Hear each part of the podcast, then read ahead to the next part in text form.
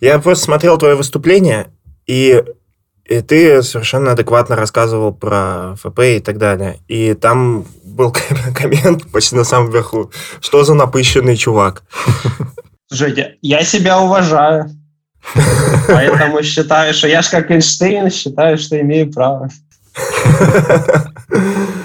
Ну, просто ты не был Слушайте, знаете, я в какой-то момент, в какой-то момент, э, ну, может быть, это связано с тем моментом, когда я начал брить голову на лысо.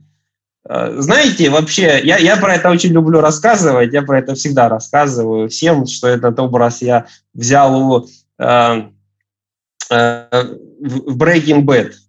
Да, а, там, Хайзенберг. Самый, э, Айзенберг, да, вот э, Уолтер, сейчас, Уолтер, как его? Уолтер Вайт. Да, Уолтер Вайт, да. То есть он там вынужден был из-за рака э, сбрить свои волосы и стал лысым, и стал крутым чуваком в результате. Вот я считаю, что я примерно такой же путь проделал, вот сбрил волосы все и стал крутым чуваком, стал ощущать себя таким образом. Поэтому напыщенность это вот это я и есть. Ну, знаешь, его, его это до добра не довело. У него все кончилось довольно плохо. Ну и, в принципе, от ну, метода Хаскеля. Не знаю. Не знаю. Это же, это же такое, хорошо или плохо, это оценочные суждения.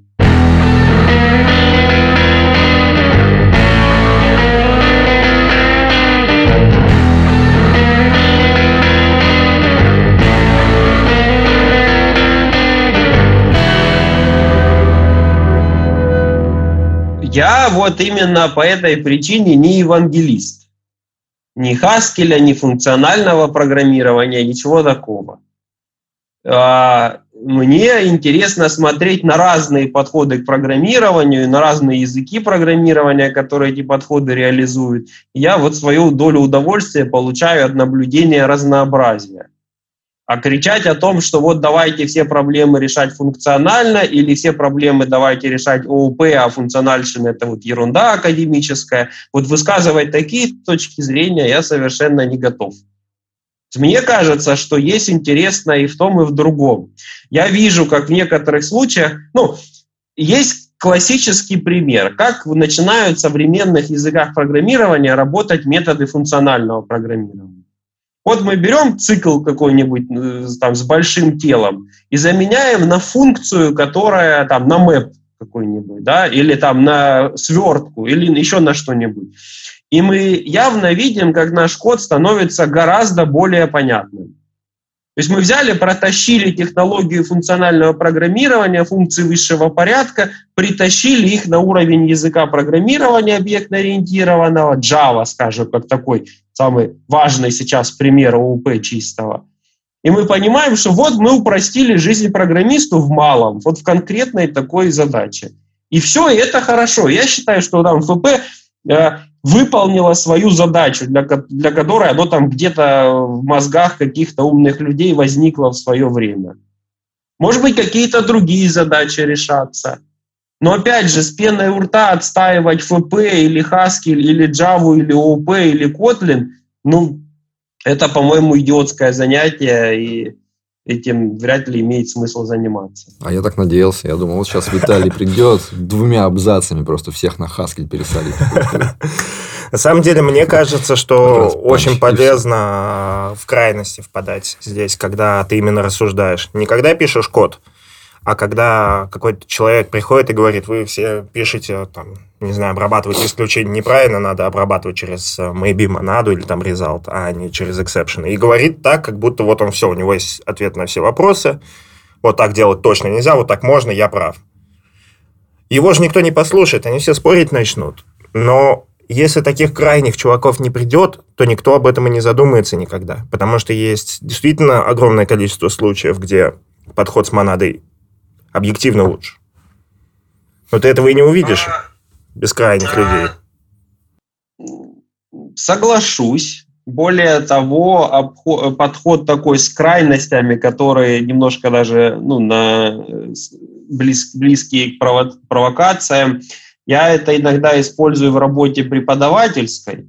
То есть если я читаю какой-то курс, например, по какому-то языку программирования, то риторика у меня обязательно такая, что это лучший язык в мире, и все остальные, в общем, ему в подметке не годятся.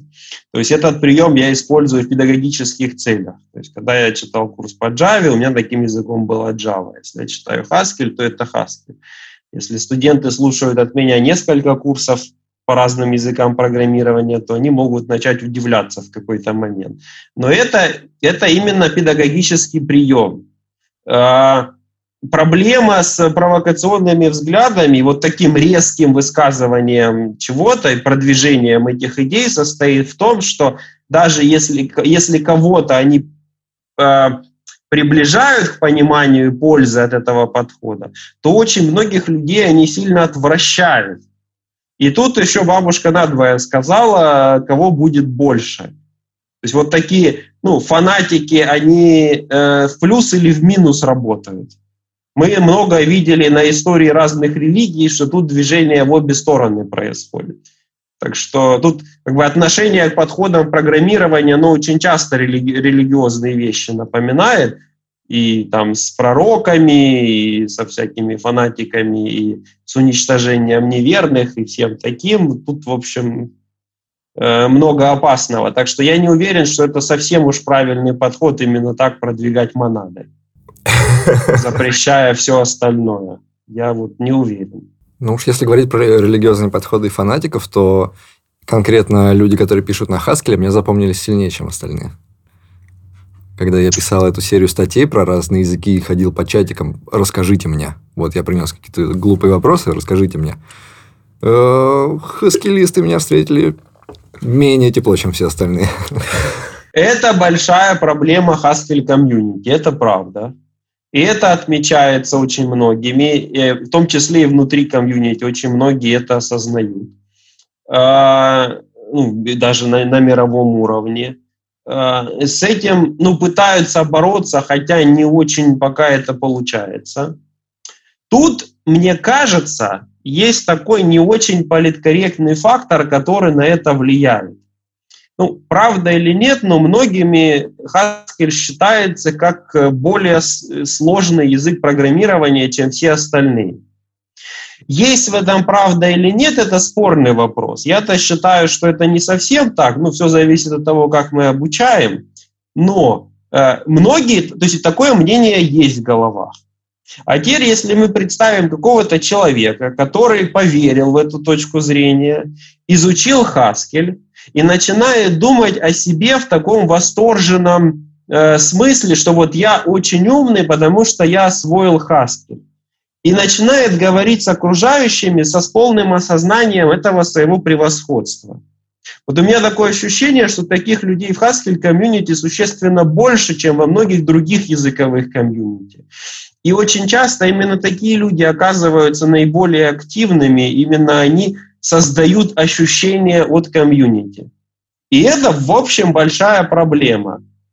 Знаете, есть такая картинка классическая, Э, мемчик, в котором э, там, как э, программисты на одних языках программирования, как на них смотрят программисты на других языках программирования. Там такая матрица, а, да, да, табличка, да. И, там, и там разные картиночки. Ну, типа, если ты... То есть джавист смотрит на себя как на сотрудника большой корпорации гигантской, там, на анасишника, как на человека, который с бомбой какой-то возится, вот в таком духе, да?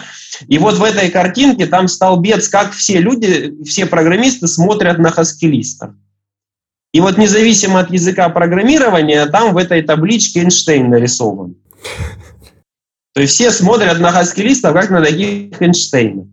И картинка, она старая, ей лет 20, наверное, как минимум уже. В всяком случае, я ее столько лет встречаю. Но это же отражает какие-то мифы, которые складываются в голове. Есть у этих мифов какая-то основа? Ну, не знаю, может быть, есть. Может быть, все вот эти слова, типа там монад, которые там из теории категории пришли в Haskell, может быть, это как-то э, влияет. Но вот, да, люди начинают портиться, люди начинают думать, что они действительно Эйнштейны, и что они действительно имеют право ни в грош не ставить никого другого. И, и разговаривают с новичками ужасно. Кстати, если кто-то случайно попадает в комьюнити, то это не так страшно, что его там кто-то поругает или как-то неласково встретит. А вот с новичками что происходит, это проблема. То есть, может быть, многие не приходят в Haskell ровно из-за такого отношения в чатиках. Я в какое-то время, может быть, год назад или больше, из всех чатиков хаскилистов ушел. Мне вот это читать совершенно неохота. Ну, я тогда нормально. Я толстокожий в этом плане. Ну, как бы меня потроллили, окей. Но чтобы еще про них хорошее сказать, потому что это реально было очень хорошо. Э, в чатике надо мной стебались одни люди, но ко мне с ответами на почту пришли совсем другие. И ответы пришли очень хорошие, довольно быстро. Да. И, ну, то есть статья получилась отличная. Но потом тоже... Да, да, я помню, я помню эту статью. Сам я не стал отвечать, мне как-то. Я очень занятой человек. Да, да, я помню. Вот смотри про крайности. А, то есть, мне кажется, что вот эта штука с а, сложностью Хаскеля и вот с токсичностью комьюнити и с а, не токсичностью, а вот этой вот историей с самомнением, она тоже с, с тем, какой сам язык связан, потому что Хаскель сам по себе крайность. Нет. Нет. Вот если, если смотреть на спектр языков программирования, на ту его половину, где находится Haskell, то это такой крепкий середняк. То есть, ты понимаешь, это же все зависит от того, а, на что ты смотришь, вот какой у тебя кругозор. То есть, чем шире кругозор, тем больше всего ты видишь, для тебя тот же Haskell становится какой-то, ну, таким чем-то совсем средненьким, потому что там дальше много всего гораздо более сложного. Да, но в Haskell-то приходят люди, у которых нет э, того, что там дальше, нет идрисов и так далее. Они приходят там с шарпов, с Java, с JS. И для них Haskell это прямо крайность. Я, насколько знаю, там, Одно... да, там вообще мутаций нет. Или я путаю? Есть. Есть, тут тоже есть keyword mutable. Я помню, я учил F-Sharp, и я так удивлялся этому. Там нет keyword mutable, а, там есть ссылки, как отдельный тип, и мы можем по этим ссылкам присваивать, э, изменять значения, все как у всех. Uh-huh. Есть, это, это же зависит от того, что пропагандируется, что рекомендуется использовать, что нет. Например, есть замечательная книжка э, «Программируй на Haskell» Вилла Курта. Ну, ее мои студенты перевели на русский язык, такая толстая, хорошая книжка. И на английском языке э, я там участвовал тоже немножко технически в ее создании, написании. Вот там последняя, по-моему, глава посвящена работе с массивами, изменяемыми в Haskell. Это книжка для начинающих, вводная, но там автор такой, ну там типа он такой прием использовал, что вот представьте, вы приходите на собеседование, а, вам там говорят, ну вот вы на любом языке программируете, вы говорите, ну хочу на Haskell программировать. Вот. А, а потом ему говорят, ну хорошо, давайте вы нам массив отсортируете методом пузырька. И вот в последней главе просто показывается, как на Haskell методом пузырька сортировать массив мутабельно и все как у всех. Так что все можно. Так, а что Другое там дело, что на Haskell это не очень поддерживается такой стиль программирования, но можно, иногда нужно. Если он такой середнячок, то что там дальше? Ну, чтобы я знал, кого мне бояться в следующий раз. Идрисы всякие. Ну, Какие ну там языки? усложняется система типов. То есть больше возможностей у них возникает. Да, это Идрис, это Ада, это вот JetBrains язык Arendt, например, есть такой. Даже не слышал. У JetBrains есть еще Он... язык. Да, да, да. О, как.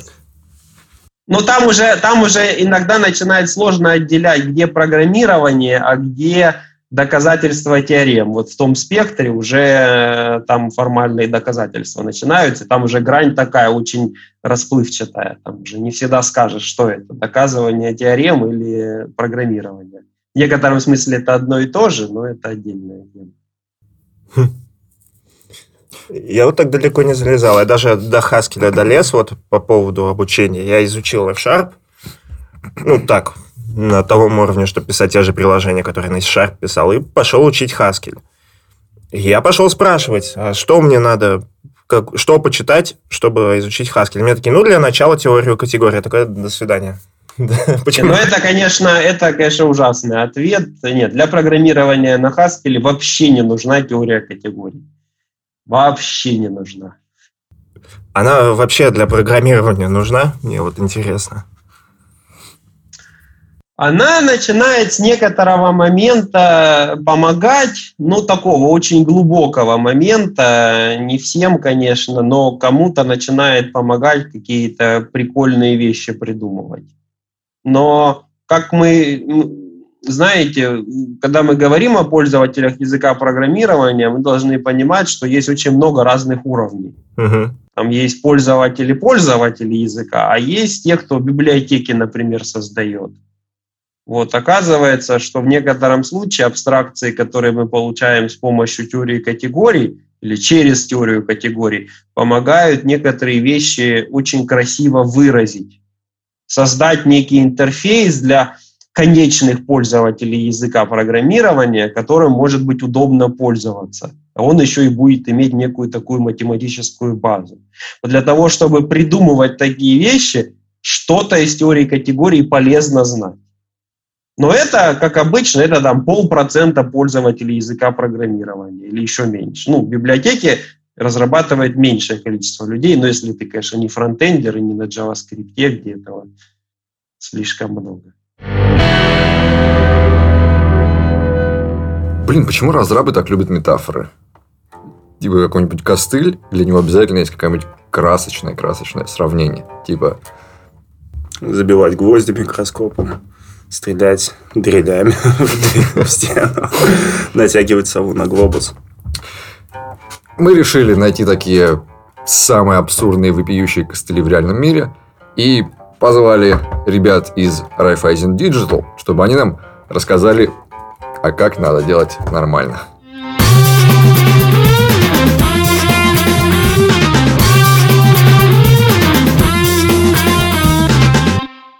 Чуваки решили сделать супер-мега современную соковыжималку. Она вся такая красивая, высокотехнологичная, такой прям вот iPhone, соковыжималка iPhone. Стоит, по-моему, 400 баксов. И к ней еще там, не знаю, баксов по 10 надо покупать эти с, э, пакеты с соком, чтобы она их выжимала. Угу.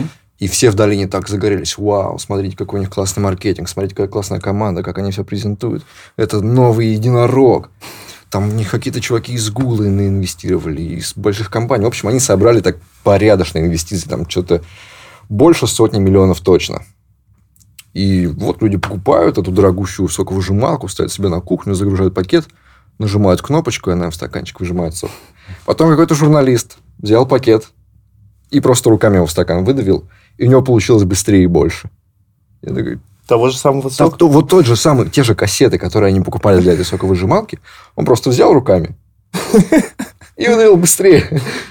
И нахрена тут нужна дорогущая соковыжималка за 400, блин, баксов. 400 баксов. Что за херня?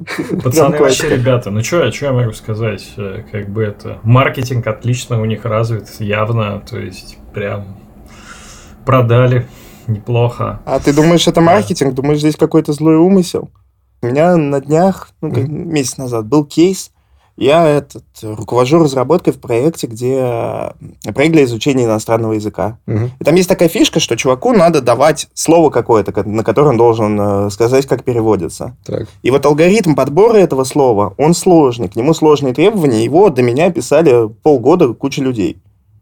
И вот этот алгоритм есть, и у нас раз баг с ним, я пошел починил. Два баг с ним, я пошел починил. А требования как бы к нему описаны отдельно. Mm-hmm. Третий баг появился, и я не пошел чинить. Я такой, ну что, почему все время работает не так? А там такая штука, что там достаются данные, пару условий накидывается, они там перемешиваются, а следующий гигантский модуль содержит кучу нюансов, так. по которым они там работают. И я смотрю на требования, и смотрю вот на этот код, и понимаю, что все эти нюансы, они вообще непонятно откуда взялись и зачем нужны. Они там друг друга компенсируют, отменяют и так далее. Я просто убираю их, и у меня все работает. Все по требованиям, как и должно быть. И mm-hmm. вот мне кажется, с этой соковыжималкой также они ее делали. Делали, делали. Один отдел делал соковыжималку, другой пакет. И вот в какой-то момент пакет и стал продуктом, а соковыжималка нет. И они такие, блин, ну а что, мы же ее уже продаем, давайте она теперь его будет просто выдавливать. Потому что в отличие от кода, они не могут пойти ко всем клиентам и выкинуть из соковыжималки все и сказать, теперь она просто выдавливает. А кто-нибудь заметил, что ты выкинул этот модуль вообще? Нет. На, на самом деле, э, на самом деле, а это соковыжималка, они там не заявлено, что она там массаж умеет делать или там это брюки сушить, там что-нибудь, нет? Нет, нет, нет, она просто делает супер вкусный сок. Ну, у меня есть э, ближайшая аналогия из э, своего опыта и мира IT.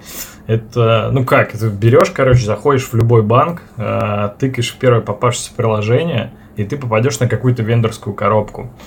И обычно, ну, тут немножко отличие в том, что вендорская коробка – это штука, которая умеет все, то есть по аналогии с этой, с э, соковыжималкой, она еще должна там тебе обед уметь готовить и там это в магазин сходить уметь. Вот. Может быть, они потом такие фичи заложат, но э, по факту мы сами с этим столкнулись, что такие коробки, они везде, короче, и вот типа они заявлены как очень крутые, которые прям вот все могут, а если ну, копнуть глубже и там э, у нее всплывает огромная куча проблем, и потом ты реально, короче, на эту фигню забиваешь, э, берешь этот пакет, выжимаешь руками сам, и у тебя получается гораздо лучше. И вот э, как бы каждый уважающийся банк через, проходит через такие этапы выкидывания таких модных, молодежных, крутых, э, пропиаренных решений, которые, собственно, типа должны что-то очень круто делать, но почему-то они не делают. И вот, собственно, мы сейчас тоже, конечно же, как любой уважающийся банк, находимся в такой, э, скажем так, ситуации. И я вот руковожу одной из частей э, нашей команды большой, дружной, которая как раз-таки занимается вот декомиссией, выкидыванием такой вот мощной соковыжималки, которая заявлена как очень крутая штука, которая стоит дофига деньжищ, вот, но по факту, короче, прийти вот это сделать что-нибудь, ну не, не вручную, конечно, тут это уже утрированно будет звучать, но реально там написать какой-нибудь маленький сервис э, легковесный, да, который будет там какую-то часть функции выполнять или несколько таких сервисов, оно гораздо, как бы, ну, с одной стороны, проще, быстрее, и потом ее обслуживать легче, чем такую гигантскую махину, которая как бы там дофига там, наверное, электроники внутри содержит, чтобы рассчитывать там, с какой силой этот пакет там выдавить надо и так далее. Поэтому, как бы, как бы да, такое бывает. Если бы я, например, это узнал, если бы оно у меня была куплена, соковыжималка за 400 баксов, и я бы узнал, что я буду руками выжимать быстрее и больше, ну, я бы, наверное, не выкинул, я бы все равно продолжил выжимать в ней. Ну, потому что это же удобней. Да. Ну, как бы не попробовав, не узнаешь. Аналогия хорошая, потому что тебе жалко выкидывать штуку за 400 баксов, хотя ты понимаешь, что она не стоит того. А мне жалко было вышвыривать код, который год люди писали. Знаешь, насколько он дорогой? Это не 400 баксов. И поэтому, мне кажется, многие продукты живут с этим, они живут вот с этими груженными сторонними инструментами, которые, на самом деле, чтобы начали решать их проблему, над ними еще поколдовать хорошенько надо. Ну, знаешь, э, в итоге может э, все дойти до того, что у тебя, короче, вот эта вот соковыжималка стоит, и, короче, каждый раз, когда она выжимает сок, она забрызгивает все им вокруг, короче. Потом она начинает дымиться, там, вот это вот все. Потом она может взорваться, там. Поэтому, как бы, в один прекрасный момент, видимо, ты окажешься в той ситуации, когда, ну, все, короче, надо, надо от, от этого чудо-девайса избавляться. Вот. Так что тут как повезет. А у вас вообще много такое бывает в работе, что вот вы вкладываете кучу времени, сил и денег, чтобы просто автоматизировать какую-то штуку, которая, в принципе, с теми же силами будет легко делаться руками, но просто лень. Ну, типа не хочется, неудобно. Вот удобнее, чтобы там само как-то сделалось, но оно будет делать так же плохо, как ты делаешь руками. Просто это не сам. Ну, типа, у нас же работа в том, чтобы автоматизировать. И когда мы пишем какой-то код, мы уже что-то автоматизируем. А вот даже когда у тебя лично какие-то проблемы, угу. то есть вот ты сам на компе делаешь что-то, что вот тебя ручной труд, и ты э, было бы здорово это автоматизировать, ты реально до последнего этого делать не будешь. Ну, Во-первых, общем, да. потому ну, что тут... это тоже такой отдых, типа руками что-то поделать, типа не думать башкой. Угу. А во-вторых, ну вот в эту автоматизацию ты начинаешь ударяться и вот строишь э, соковыжималку. Потому что просто раз уж, уж сел делать просто не будет, надо сделать так, чтобы этим все могли пользоваться, чтобы он подходило по все кейсы. Это превращается в проект, который никогда не приходит к концу. И ты, ну, типа... Черт, опять мы вернулись к соковыжималке. Нас не отпустит теперь, я чувствую. На самом деле есть еще третий, наверное, кейс. Это, короче, ленивые девопсы. Это ленивые админы, которые Вот, ну, на самом деле, идеальный админ это тот, который э, два раза одно и то же дело не делает. Вот. Но тут как бы масштаб поменьше. Одно дело, потому что э, автоматизировать какой-то гигантский процесс, а другое дело ленивый админ, короче, или там разраб, что-то у себя там локально автоматизирует. Вот. Это тоже такой... Вот это вот распространенный тоже кейс. То есть вот, вот таких вот, э, такую автоматизацию я уважаю, потому что реально, если ты сделал что-то дважды, значит все это надо автоматизировать. Вот. И в реалиях вот эта как бы работа админа или DevOps инженера, мы сейчас их так называем, э, собственно, это прямо имеет место быть, это очень полезно. Вот как бы у нас есть, да, вот, вот, вот такой чуть-чуть менее э, значимый кейс, но такой важный достаточно для нас. При этом, когда ты на простых кейсах берешь все эти сложные автоматизации, которые для гигантских проектов сделаны, ты больше, на самом деле, их настраиваешь, чем сделал бы руками. Ну, может быть. Ну, все зависит как бы от масштаба, да, и как часто тебе приходится это делать. Потому что некоторые штуки реально просто вымораживают, и их нельзя не автоматизировать. Угу. Вот. Но еще в индустрии как такая штука есть, что ничего не делается для мелких кейсов. То есть все делается сразу для всего. То есть... Угу. То есть, э, по сути, если ты захотел сделать малюсенькое приложение для себя, ты либо возьмешь инструменты для гигантов, либо будешь делать руками, потому что никто для маленьких ничего не сделал. То есть у вас такой ситуации не повторится, когда сделана гигантская сложная штука, которая делает всего одно действие, да? Уж если она сложная гигантская, то она, блин, универсальная. Да, но есть шанс, что она не будет делать то, что должна была. Одно самое важное, для чего она и делалась, вот оно не работает. Ты тут э, на днях твитнул такую штуку, что дословно не помню, но идея в том, что нельзя говорить, что ты что-то знаешь, потому что ты можешь это загуглить. Вот. Было. А, ты продуктовой разработкой сам много занимался? Вообще не занимался. Я ж не программист. Я идеолог, как у меня в том же твиттере. Про меня студент один написал. Я идеолог. Просто тут же это очень опасное мышление для программистов, потому что количество вещей, которые ты постоянно должен изучать, которые ты условно должен знать, штуки, которыми ты заполняешь резюме, потому что без них тебя даже HR не опровнут. Их больше, чем ты можешь изучить. И вот этот э, щит такой у тебя есть, что я достаточно интеллектуален, чтобы это загуглить и сделать.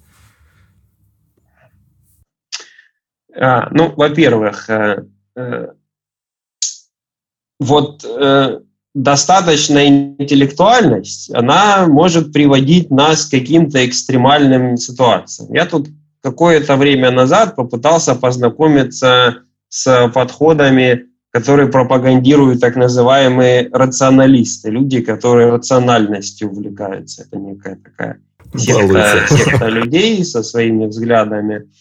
И насколько я их понял, они предлагают такие подходы к именно к мышлению, которые им позвляют прийти в любую область, ничего о ней не зная, и самостоятельно все понять, чисто через свои подходы, не читая книжки, там, не изучая авторитеты, а просто самим во всем разобраться. И такой экстремальный взгляд, он э, ну, многими, многим кажется э, хорошим, кажется, что он может работать как вот э, там, вы умеете играть на скрипке, не знаю, не пробовал. Вот ровно в соответствии с этим анекдотом. Многие программисты начинают рассуждать точно так же. Там, все языки программирования одинаковые. Ну, привет, ты знаешь два языка программирования, они действительно похожи друг на друга, и ты так вот взял и экстраполировал на все. Он дальше говорит, я там любой язык программирования за неделю смогу изучить. Ну, привет. Значит, успехов тебе там в изучении некоторых слышал. И, и получается, что это ощущение наличия у тебя инструмента, который тебе позволит все сделать, оно оказывается в некотором смысле обманчивым. То есть ты, у тебя нет этого инструмента. Он есть, но на, на, на то, чтобы им воспользоваться, тебе у тебя уйдет, уйдет куча времени, и ты все равно плохо изучишь это все. И здесь, ну, когда это формулируется в твите, это всегда по неволе провокационно, потому что это коротко, это в сжатой форме. Но, но мысль хочется донести вот такую, что все-таки ценность знания есть. Вот нельзя только на владении методов выезжать. То есть ну, есть вещи, тогда. которые ты на кончиках пальцев держишь, и всегда это сможешь сделать и выдать. Как говорят программисты, а что я буду там э, изучать синтаксис языка программирования, мне там IDE подскажет, чего как писать. И потом ругается, вот на собеседовании заставили на доске писать, а я там не помню, как цикл написать. Вот мне кажется, что это знания, которые у тебя должны быть сразу, без гугления. Они должны быть у тебя в голове, ты должен в любой момент их выдать. Сюда относятся там какие-то алгоритмы обязательно, достаточно много. Это как бы часть общего набора знаний. Какие-то языки программирования, какие-то их там 80% их конструкций. Вот что-то такое. То есть я не говорю об объеме. Конечно, метод важен. Без метода никуда нельзя. Но рассчитывать только на метод невозможно. Вот что я хотел этим твитом сказать. Ну, слушай, в общем случае и в общем смысле оно, да, ты абсолютно прав. Но здесь нюансы, потому что, ну, во-первых, почему люди хотят рассчитывать только на метод? Потому что это значит, что ничего делать не надо. Это же очень удобно. Ты так говоришь, как будто это хорошо. Я-то считаю, что это плохо. Плохо, когда когда тебе этого действительно хватит, а тебя ждут большего. Ну, то есть вот алгоритмы очень здорово, когда их знают, но это, это же огромное свинство, когда у тебя на работе ты собеседуешь, у тебя спрашивают, блин, алгоритмы, спрашивают их хорошо и плотно, а потом говорят, вот форма, здесь должна быть кнопочка «Ок», а здесь кнопочка «Отменить». Когда пользователь нажмет на «Ок», мы пошлем запрос на сервер. А если он нажмет на отмену, мы не будем никуда ничего посылать. И так год за годом. А ты такой, но вы же спрашивали алгоритмы. И это больше к работодателям. То есть программистам точно нужно считать, что знание это важно. А людям, которые их оценивают, не нужно. Потому что я пересаживался с C-Sharp на Java, и как бы на том уровне проекта, на котором я был, моих шарповых знаний на то, чтобы фигачить эти одинаковые контроллеры, вот так хватило. Я ничего по Java не читал. Это же нормально. Ну, я ты прав. Делаю. Ты прав, да. Про это очень часто говорят э, э, в Гугле. То есть Google, Google набирает себе по своим собеседованиям, все хотят к ним попасть, они набирают супер крутых людей, в том числе и по алгоритмам, и эти люди потом начинают заниматься там какой-то ерундой часто, красить кнопочки, и, и, и в общем у этих людей большие проблемы, потому что они явно не на это рассчитывали. Но, с другой стороны, у нас там крепостного права нет на эту тему, всегда можно уйти. Можно, да. Но это уже от человека зависит. Ну, да, а, есть некая общая программистская культура. Это такое какое-то неуловимое понятие. Можно там глупое занятие заниматься перечнем, таким галочками, что должен знать программист, что не должен. Но такое ощущение, что все равно что-то такое должно быть.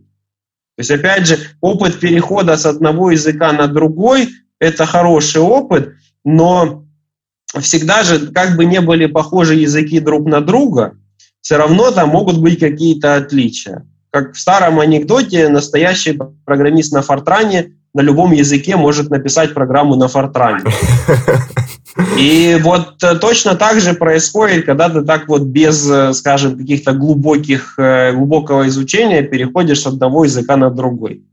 Да я это по себе чувствую. Я вот сейчас студентам читаю Kotlin, и а программирую на нем часто как на Haskell. И я чувствую некую вину за собой, что я, в общем, не очень идиоматичную вещь показываю студентам. Но я пытаюсь какую-то теоретическую базу подвести под это дело, но все равно это ну, некая проблема. То есть нужно идиомы языка конкретно изучать, какую-то его философию пытаться понять, потому что как бы языки не были близки, они все-таки разные. Почему ты никогда не занимался продуктовой разработкой? У меня другая профессия. Почему все должны заниматься продуктовой разработкой? Я не говорю, что все. Почему именно ты так решил, что у тебя другая профессия будет? Ну, слушайте, я хотел быть преподавателем еще со школы. Вот я учился там в пятом классе, я был уверен, что я буду преподавателем.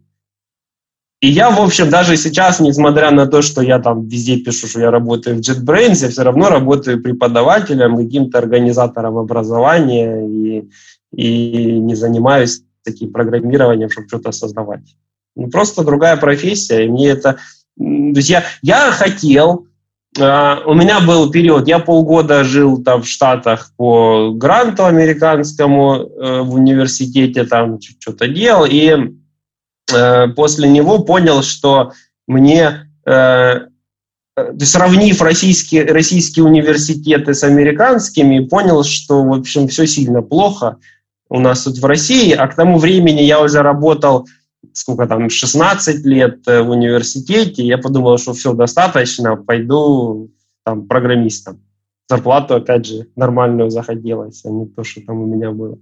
Вот, и все такое. Но так получилось, то есть я вот решил, сказал, что все, ухожу из образования, ухожу из университета своего, там всем сообщил. Ну, правда, отложено. Я оттуда вернулся в январе и написал такой пост на тему, что все, вот полгода дорабатываю учебный год, и все, и ухожу из образования совсем.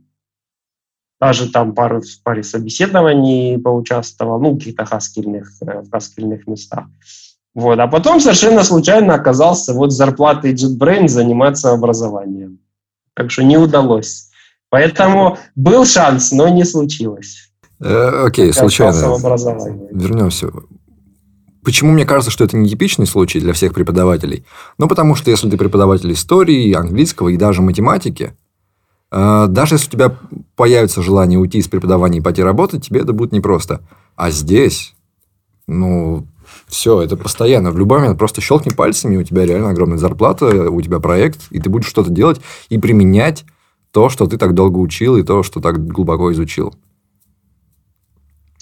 Э, это общая проблема, общемировая. Э, все знают, например, в Америке, если ты э, идешь там продвигаешься по теории, в ЦС, в аспирантуру идешь, у тебя зарплата, вот заканчиваешь вуз там с кем-то, твои коллеги, которые ушли в индустрию, они сразу начинают получать в 5-6 раз больше, чем ты. И эта разница гигантская для американского рынка, она гигантская, она продолжается лет 15-20. Вот тот момент, если ты вдруг, тебе повезло, и ты в университете дорос до полного профессора, как бы вершина возможная, вот тут, и ты 20 лет в индустрии там корячился, красил кнопки, тут есть шанс, что твоя зарплата станет больше, как у профессора. Но это нужно еще достичь. Это, это в общем, сложное дело, и там очень высокая конкуренция. То есть все понимают, это во всем мире так. У нас может быть разница еще больше, там, в десятки раз. И, и получается, что действительно э, остаются в вузах в программировании те, кто ну, как-то совсем по-другому не может. То есть либо совмещает, либо... Ну, мне как-то получалось так, что можно там в разных местах чуть-чуть подрабатывать, попреподавать, так что на жизнь не хватает. Если не очень много и надо, то и хорошо. Опять же, если семья, допустим, помогает там и все такое. То есть можно, можно было себе позволить, но в какой-то момент стало ясно, что нет, вот эту зарплату университетскую нельзя себе позволять. А там уже получилось, что я уже как-то, я там работал в детской школе, по воскресеньям мы занимались, но в какой-то момент там начались какие-то разъезды, всякие разные конференции, мне не получалось по воскресеньям работать, это минус источник дохода. Ну, короче, а, я понял, я понял, чем он занят. Все, я раскусил тебя. Я раскусил тебя. Давай, Ты э, преподаешь, работаешь в университете, а анонимно по ночам просто толкаешь всяким корпорациям код. Супер высококачественный синий код. Программи... Э, обучение программированию другая задача. Я вот не уверен, что я смогу э, хорошо, качественно программировать. Опять же, это все-таки другая профессия и другой... То есть, навыки преподавателя программирования и навыки программиста, они сильно разные. И они так не, не переносятся напрямую. Слушай, я возьму это миф какой-то, что да. поспорить, потому что на самом деле я вот как человек, который в, именно продуктовый программист, могу тебе сказать, что складов характеров и применимости у, у нас она очень разная у всех. То есть есть разрабы, которые очень менторы. Это такой чувак, который, по сути, там, я не знаю, полтикета в неделю закрывает, но он делает всем код-ревью, говорит, как надо, закладывает какие-то практики на проекте, и, и это супер. Есть чувак, который машина которые закрывают эти формы там, одну за другой фигачат или контроллер. Есть э, просто думающие люди, которые берут сложный модуль, который надо оптимизировать алгоритмически, и сидят думают. То есть мне не кажется, что мне кажется, что любому преподавателю, у которого есть знания именно в языках, найдется куча мест в индустрии хороших.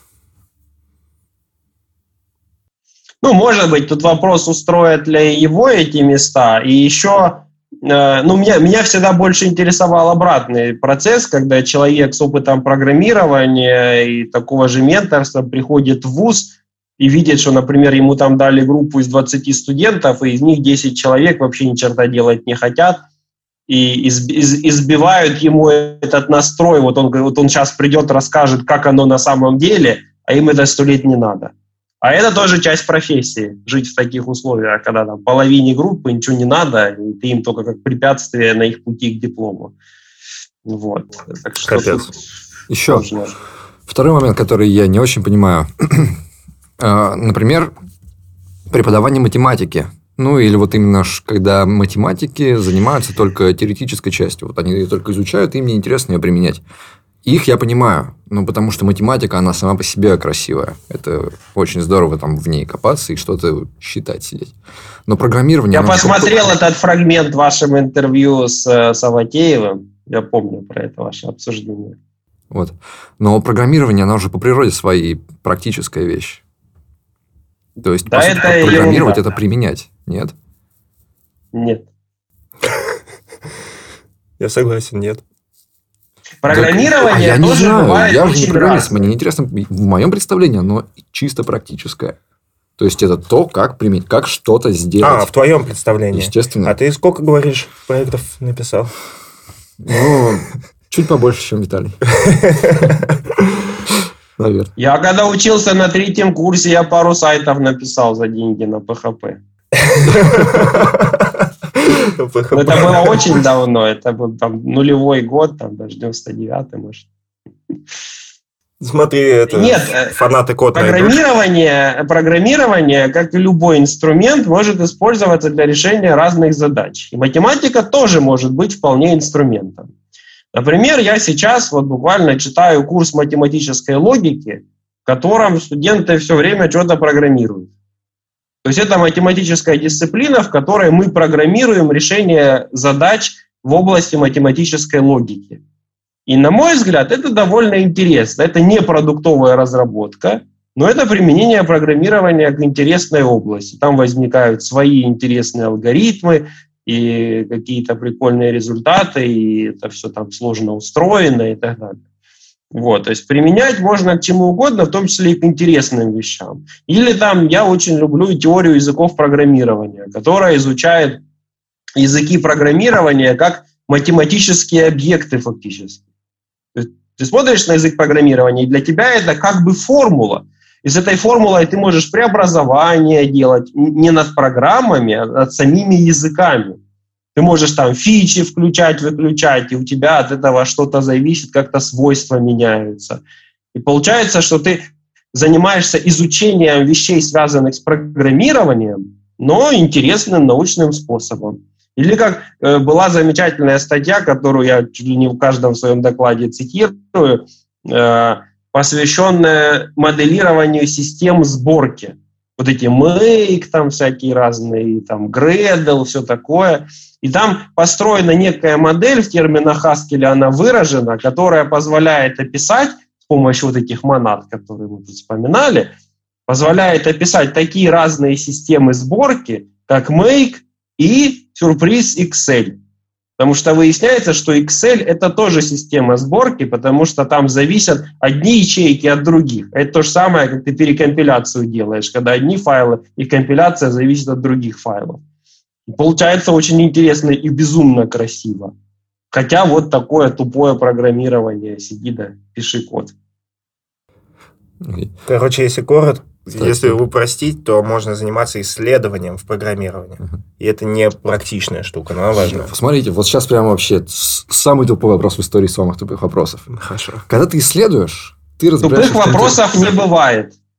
Это я всегда, это я всегда студентам своим говорю, это важно, я вам тоже это скажу. Не бывает тупых вопросов.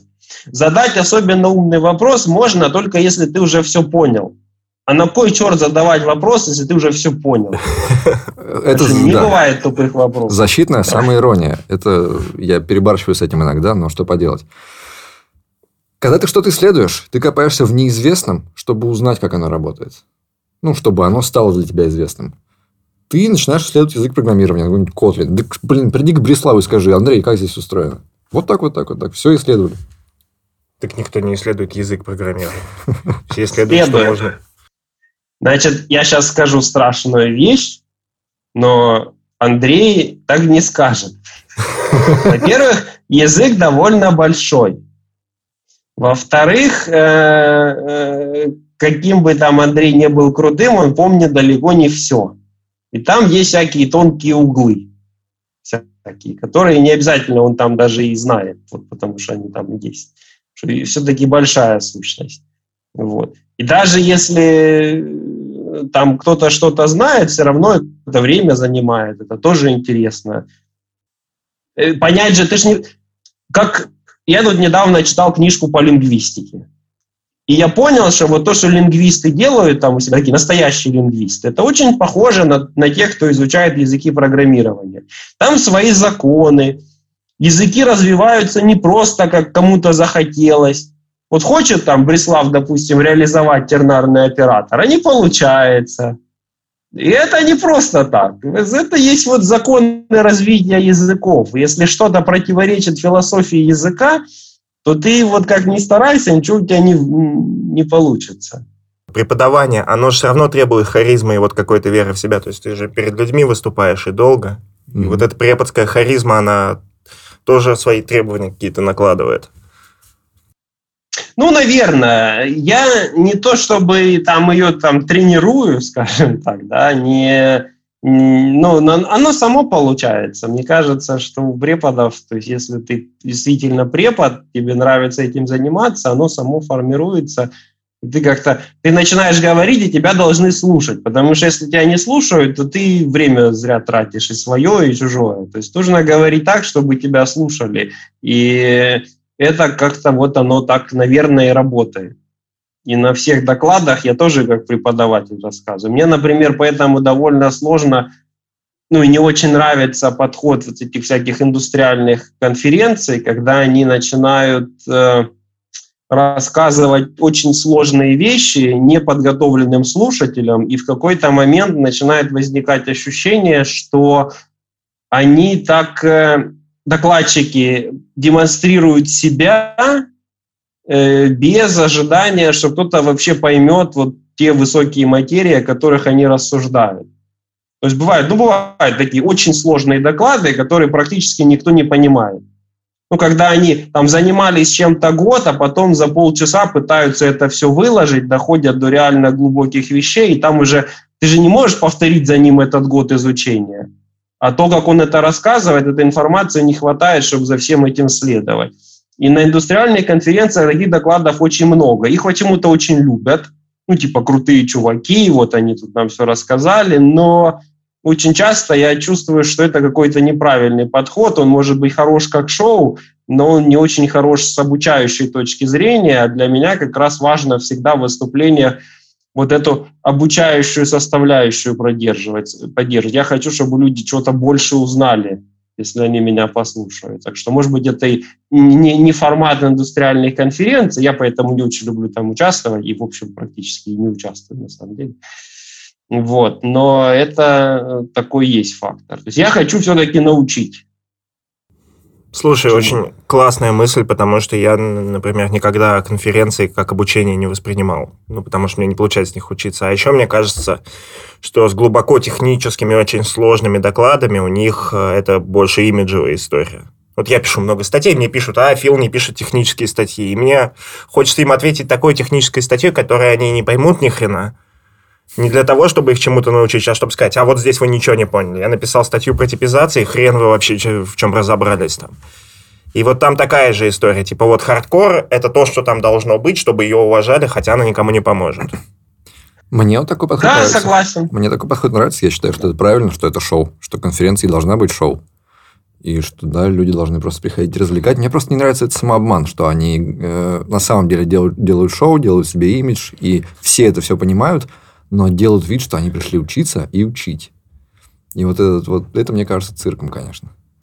Если бы все признались, да, давайте развлечемся, мы умные люди, мы заслужили делать, слушать такие, рассказывать такие вещи. Давайте все. Отдохнем, это, это наш вид развлечения. Он специфический, это окей. У нас вот. такой культ саморазвития среди вот, э, вот. в индустрии, что просто взять и признать, что ты поехал куда-то отдыхать и болтать про программирование, хотя ты там ничему не учишься, это очень ну, тяжело и трудно, потому ну, что... да, да, как же, как убедить там э, компанию, чтобы они оплатили это все? Поеду развлекусь. Это будет стоить мне... Там же еще это бухло оплачено, автопати, вот это все. И ты такой, компания, смотрите, вот вы мне даете таски по докеру, а вот там конференция по докеру есть. Хотя компании, мне кажется, тоже здесь все понимают. У них тоже имидж, что вот они отправляют людей куда-то. Да все все понимают. Да. Не, ну да, то есть вин-вин ситуация. Я просто говорю о своем отношении, что мне это менее интересно. Хотя там пойти на конференцию и там с чуваками пообщаться про что-нибудь тоже бывает прикольно. Я вот в прошлом году с огромным удовольствием побывал на конференции по DevOps, например. Ну, прикольно. Я там мало чего там понимаю, но мне интересно было с людьми поговорить. Ну, и мне тоже так все время интересно послушать девопсов. Я вообще ничего не понимаю начинает казаться, что я вообще не программист. Ну, я ничего не понимаю, что они делают. Нет, это они не программисты, должно казаться. Ну, мне начинает они, казаться, что они да. делают какие-то сложные, крутые вещи, а я пишу if null return. Потому что они не программисты, они компьютерщики. Да, да, они да. Они компьютерщики.